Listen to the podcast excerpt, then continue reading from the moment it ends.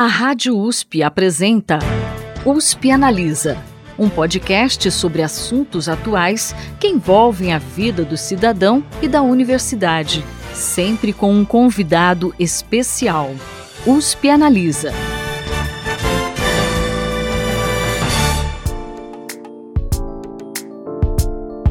Olá, tudo bem por aí? Aqui quem fala é a Thaís Cardoso, jornalista do Instituto de Estudos Avançados Polo Ribeirão Preto da USP, e no USP Analisa de hoje nós vamos conversar sobre como estratégias de educação midiática podem ser usadas para lidar com o discurso de ódio na internet e para evitar que a inteligência artificial seja usada com propósitos negativos. Quem bateu um papo com a gente sobre isso foi o professor da Escola de Comunicação e Artes da USP e fundador do Núcleo de Comunicação e Educação da USP, Ismar de Oliveira Soares, e a presidente do Instituto Palavra Aberta, Patrícia Blanco. Ouve só.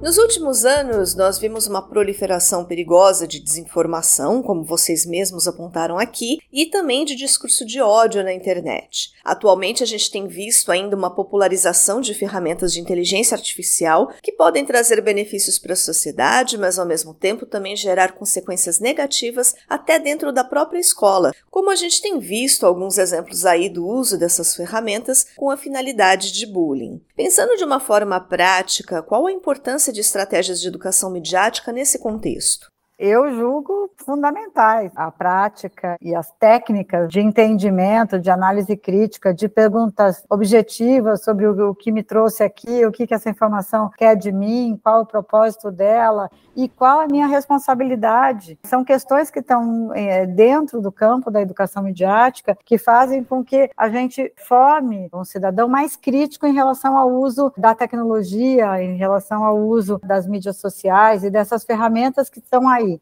E aí eu trago uma questão que eu tenho falado muito, eu participei recentemente de uma audiência pública para discutir o marco legal da inteligência artificial, que eu falo, olha, a gente realmente tem que olhar o lado da educação, a gente tem que olhar o lado do design das ferramentas pelas empresas para que não haja, por exemplo, discriminação algorítmica, que haja né, o uso correto dessas tecnologias, mas a gente tem que olhar também o, o lado ético, que é um fundamento da relação humana, que tem que ser baseada na ética, no respeito, no respeito às diferenças, na tolerância, na não agressão, na cultura de paz, na convivência harmônica entre quem pensa diferente de mim. E aí é, uma, é um passo atrás, né, que a gente tem que dar. Não é a tecnologia por ela mesma o que ela pode proporcionar, mas sim o uso que a gente faz dela. Né? E a necessidade que a gente tem, por exemplo, de coibir práticas de bullying, de coibir práticas de assédio virtual, de assédio de todos os tipos, né? de discriminação, como eu disse, algorítmica, é, e ter um letramento para que a gente possa entender corretamente o nosso papel, principalmente. Eu gosto de reforçar, Thaís, que a educação midiática ela é fundamental, mas mais ainda é o nosso papel e a nossa responsabilidade nesse universo informacional.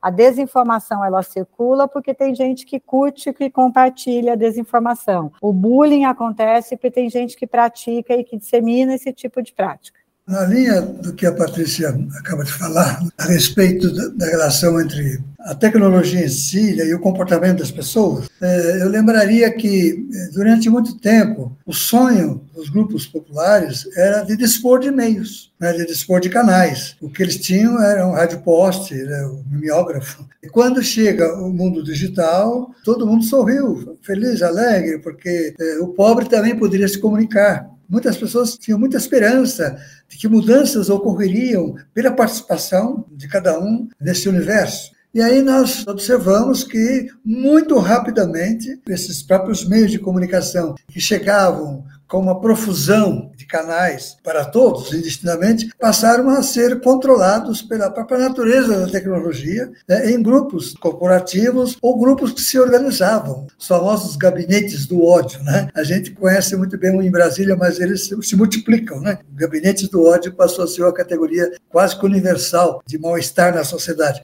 E aí, eh, nós temos uma, uma questão que foge à metodologia tradicional da educação mediática, que era observar o comportamento eh, do veículo, de um veículo, para perceber que o sistema em si precisa ser conhecido. Inclusive, nós estamos com teses recentes, eu estou orientando uma pesquisadora que está trabalhando sobre isso, né? como avançar na educação midiática, na educomunicação, diante das novas condições de produção de informação, de entretenimento eh, no mundo digital. E aí, no caso, existe sim uma questão ética que a Patrícia se refere, e isso se resolve a partir de uma educação ética. Quer dizer, nós estamos aqui imaginando que numa escola, eh, num centro de cultura, seja onde for na família, a, educação para enfrentar isso parte da educação da pessoa frente ao que seja a verdade, frente ao que seja a justiça, frente ao que seja a natureza da informação. Então, experimentar práticas justas, equânimes, eh, verdadeiras de comunicação é essencial para que a pessoa perceba que existem outras formas eh, de manipulação que ele tem que combater. Porque o que se naturaliza na sociedade atual é esse procedimento né, de, de distribuição. recebo, distribuo é, mecanicamente, sem pistanear, sem perguntar, sem questionar.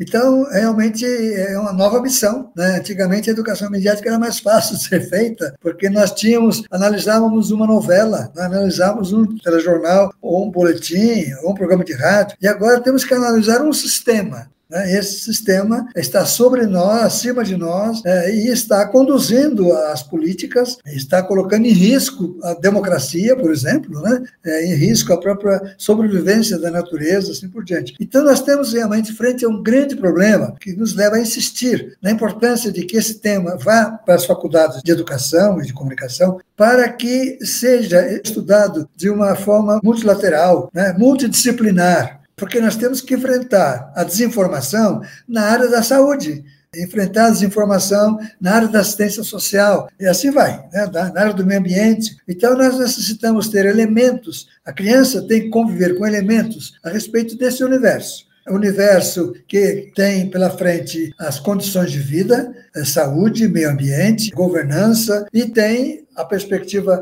da mídia nisso e como a criança vai trabalhar nesse universo. Né? Então, ela tem que experimentar produzir comunicação de uma forma justa para saber o que é uma comunicação de forma injusta. Né? É mais complexo ainda. E por isso necessitamos que a formação do professor leve em consideração essas questões. Então, a educação mediática tem que estar presente é, numa faculdade de física, numa faculdade de matemática, em qualquer licenciatura, justamente por se tratar hoje já não mais de um campo. Eu vou estudar a mídia, eu vou estudar todo o aparato que a sociedade criou para controlar a mídia e controlar cada um. E as pessoas vão sair desse controle à medida que descobrem que estão sendo perseguidas para serem controladas e reagirem de uma forma adequada a isso. Portanto, é, é um universo novo, importantíssimo de ser estudado e também de ser verificado na prática.